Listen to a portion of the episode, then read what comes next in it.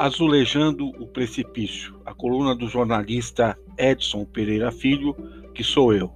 Bom dia, boa tarde e boa noite. Como não sei em que horário você vai ouvir esse podcast, estou gravando uh, logo agora pela manhã, né? Uh, lembrando, hoje é o dia dos professores, né? E esse país traçou uma, uma sina malévola contra os professores, desde o seu início, desde os seus primórdios. Aqui aportaram os portugueses e, junto com eles, os jesuítas. E os jesuítas, dizem as más línguas, foram os primeiros educadores. Né? Jesuítas que tinham uma técnica diferente dos bandeirantes, né? De educar ou de conseguir escravizar os índios. O jesuíta ia para o meio do mato, assobiava uma flauta e o índio vinha parar no pé dele sem ele fazer o mínimo esforço. E a partir daí começava o processo de escravização. Primeiro, quando é, levava-se para a vila de São Paulo, onde ficavam os jesuítas, a corte ficava no Rio de Janeiro, a quilômetros, e isso tinha um motivo, né? Os jesuítas passaram a imitar as danças indígenas. É, para quem já viu as danças dos chucarramães né, na Amazônia ou do, dos índios propriamente dita, lembra da batida do pé no chão. E essa batida do pé, inclusive, imitada pelos jesuítas, numa uma espécie de simbiose, de troca de, de olhares tal, fez com que eles tivessem uma proximidade maior com os índios e pudesse, de alguma forma, exercer o domínio. Aliás, é dessa dança que nasce a dança caipira chamada cateretê. Né? Mas voltando um pouco aqui. Então, os jesuítas ensinavam por sacerdócio, por amor, né?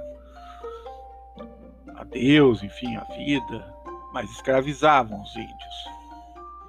E desde lá se tem a ideia de que educar é um sacerdócio, não é uma profissão, não é um trabalho, né? Como por exemplo é na Europa, né? Professor na Europa é considerado um, um operário, pago muito bem, inclusive, né? devido à sua organização, né? o seu, seu comprometimento de classe. Né? Ninguém está lá para para viver como um santo, né? Para viver com a miséria de um salário que chega a ser uma piada, um assinte.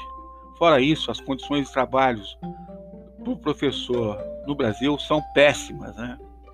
Eu costumo dizer que nós estamos na idade da pedra. A pedra é o giz. É a única arma ou a única ferramenta que o professor tem para educar. Né? O professor brasileiro ele é um herói. Né? Ainda mais depois que os governantes, que nunca consultaram centros de excelência, as universidades, né, que nós temos universidades uh, importantíssimas na área de pedagogia, mas nunca consultaram essas universidades para fazer uma política de educação séria, comprometida, né? Toda eleição, aproveitando esse período eleitoral, esses personagens vivem dizendo que vão dar um jeito na educação, que vão melhorar a educação. Antes de melhorar a educação, eu acho que tem uma questão que para mim é, é, crucial, né? E eu, eu, costumo entender a educação uh, como sendo né, algo que prepara para o trabalho, né? Essencialmente para o trabalho. Mas o nosso parque industrial, desde a financiarização lá de FHC, da estabilização da moeda, né, de pagar a, a, os banqueiros para não provocarem inflação, de pagar, comprar dinheiro deles a juros altos, que é o que o governo faz. Desde aquela época, uh, as pessoas, os empresários, optaram em investir na bolsa de valores do que investir na, na, constituição, na formação de uma nova indústria, né? de criar suas empresas, até porque os juros bancários são extorsivos, giram em torno de 25 a 50%. Então, se nós não temos um parque industrial forte, hoje, por exemplo, o parque industrial nosso, ele representa 10% do que ele foi há 20 anos atrás. Nós tínhamos um, um parque industrial pujante e hoje ele se reduziu a quase nada, 10%. Então a gente vai educar para quê? Né? Então por que, que o professor vai educar alguém para quê? Não tem necessidade, o mercado não, não, tem, não absolve. Né? Quantos engenheiros, quantos uh, médicos, quantos, enfim, quantos profissionais nós não temos aí que não tem onde trabalhar e por que trabalhar, exercendo inclusive funções uh, menores, não que elas não, não mereçam respeito, mas eles não foram formados, por exemplo, para ser caixa, para ser Uber, né? Hoje todos os profissionais de universidade, na sua grande maioria, que são formados, vão trabalhar de Uber, né? Não tem muito o que fazer. Então, o que é, salta aos olhos novamente, eu tenho mania de falar salta aos olhos, mas é que é, a educação ficou sem função no Brasil. Vai melhorar a educação na medida que o parque industrial for expandido. Então, isso é a minha teoria, a minha tese, é aquilo que eu acredito, né? E hoje, na verdade, a escola é mais, mais parece um, um, depósito de crianças. Pais querem se livrar dos filhos, né? Porque em casa tem a babá eletrônica, que é o celular, que é o computador, e, e, de, e delegaram para a escola, para o professor, além de instruir, ensinar uma técnica, ensinar a escrever, ensinar a pensar, etc., a educar, a serem pais, né? Até porque os pais precisam trabalhar, inclusive trabalham o dia inteiro, pai e mãe, e, e quando chegam à noite estão cansados e pouco fazem pelos seus filhos. Né? E é muito, muito triste tudo isso. Nós temos um governo que não, não se preocupa em é, fortalecer a, as empresas brasileiras, fortalecer o nosso parque industrial, que portanto isso vai gerar desemprego, que, portanto, a educação não cumpre nenhuma função aí, né? E uh, não poderia deixar de falar, né, além dessa, dessa questão do sacerdócio, que até hoje, até hoje as pessoas acreditam que o professor ensina por amor, por amor dos cambal, né? Não tem essa. É um trabalho como outro qualquer e precisa ser respeitado, né? Se não for respeitado, não tem como. E os governantes vivem eh, eh, criando, né, eh, por assim dizer, projetos novos, novas formas, melhorar a educação tal, e tudo é uma pasmaceira, é para colega, né, amigo, empresário, ganhar dinheiro vendendo livros, carteiras, uh, uh, reformas, escolas, né? é para os amigos depois repassarem esse dinheiro para o partido, é uma, uma sujeira só. Né? Se a gente for mexer nessa seara, pior ainda. Mas eu não poderia de, deixar de dizer hoje sobre Paulo Freire. Né? Paulo Freire começou lá no Nordeste a educar uh, em 48 horas 384 pessoas. Em 48 horas ele conseguiu alfabetizar com o método Paulo Freire, né? O método de a partir da palavra mundo, da palavra mundo da pessoa, né? O que é importante para a pessoa. Se a pessoa era um, um padeiro, por exemplo, um analfabeto, uh, Paulo Freire chegava, os, os, os, agentes de Paulo Freire, os educadores uh, conheciam o método, chegava para esse senhor dizer, o senhor sabe escrever pão? Não, então vamos lá, vamos escrever pão.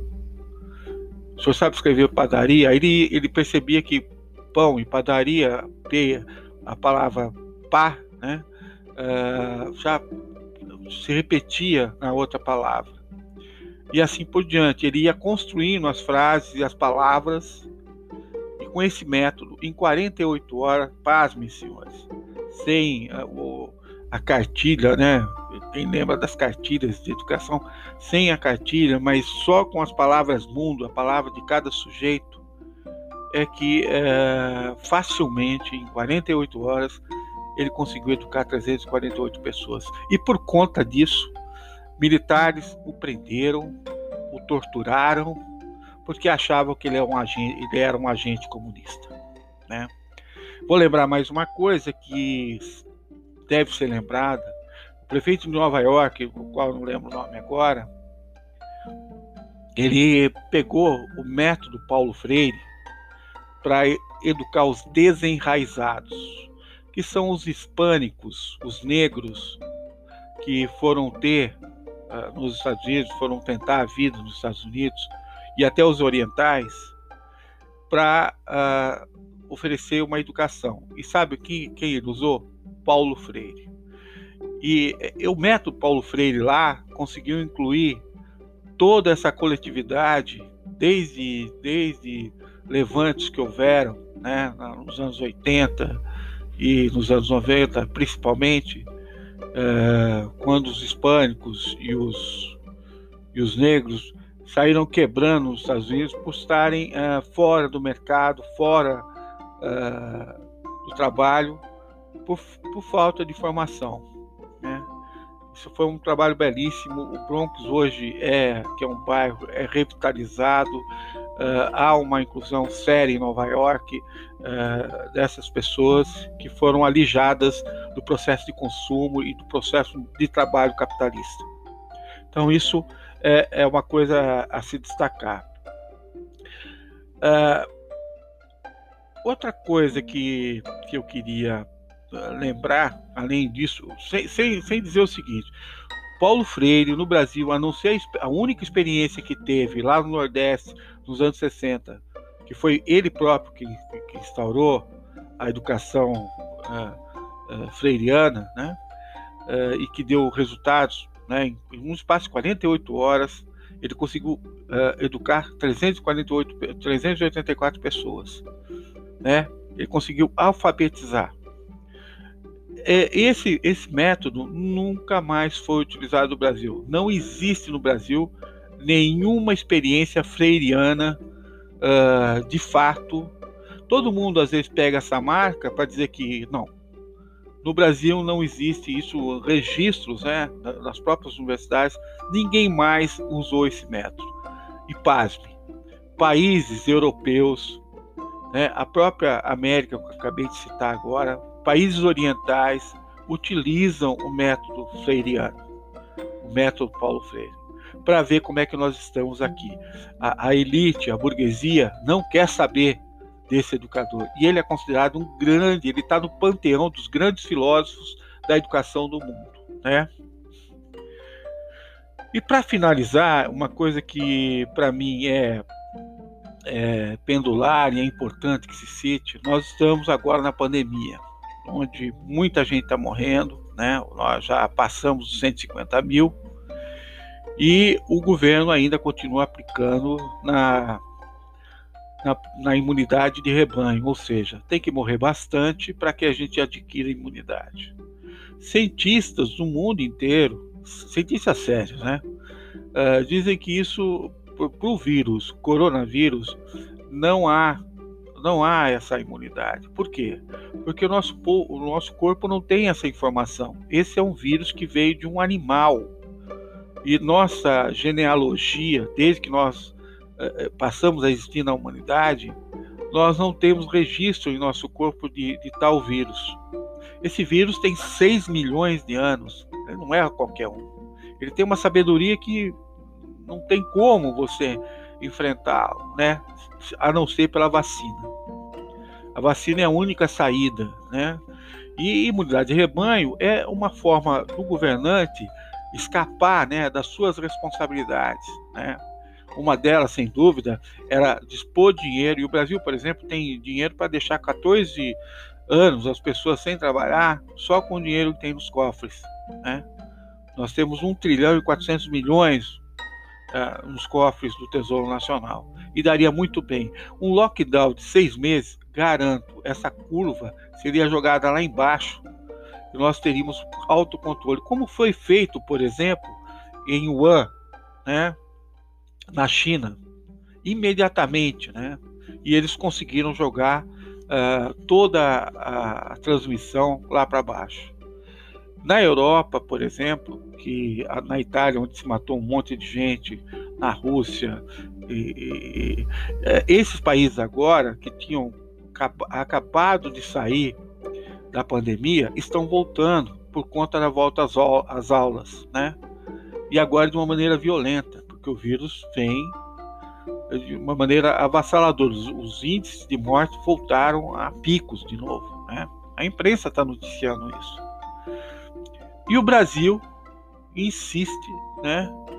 Os governantes insistem no retorno às aulas por pressão do setor empresarial da educação, setor privado, que está perdendo seu dinheiro e querem nos jogar na arena, né?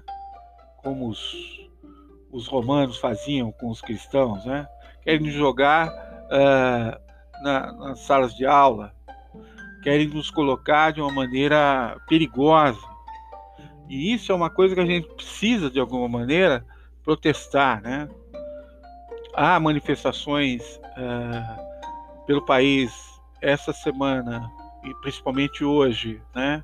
em várias cidades do Brasil, exigindo que a, o retorno às aulas não, não aconteça enquanto a vacina não aparecer, não, não tiver vacina.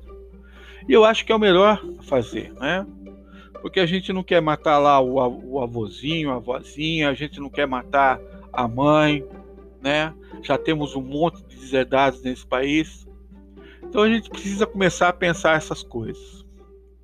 Então, uh, no Dia dos Professores, uh, do meu ponto de vista, há que se comemorar, porque nós somos o esteio da nação, nós somos as pessoas uh, efetivamente preocupadas com a, com a mudança, de, de paradigma, né? Que a educação tome o seu papel natural, que é preparar a nação para um futuro melhor, para uma vida melhor. Esse é o compromisso. Agora, por um outro lado, é um dia muito triste, porque os nossos governantes e, quiçá, pais e mães, até agora, não entenderam qual é a função do educador. E eu estou dizendo que não entenderam pelo dia a dia, né? A, o respeito ainda ele é muito menor, especialmente no quesito salário. Né? Eu, esses dias eu estava vendo que na faculdade eu tinha uma dificuldade enorme de tirar xerox dos livros que eu tinha que estudar eu só comprava o livro original, né? O livro mesmo. Eu fico imaginando, eh, porque até por uma, uma questão de respeito aos eh, direitos autorais, essa coisa toda. Mas eu fico pensando se lá, quando estava lá no final, que não tinha mais grana, que estava endividado, se eu não fizesse isso, eu não estaria hoje aqui falando como educador. Né? Então é uma coisa para a gente pensar qual é o valor que a gente dá para a educação dos nossos filhos, né? E qual é a preocupação de fato que a gente tem com o futuro da nação. Aqui quem falou foi Edson Pereira Filho, jornalista. Um bom dia a todos e parabéns, professores, apesar de tudo.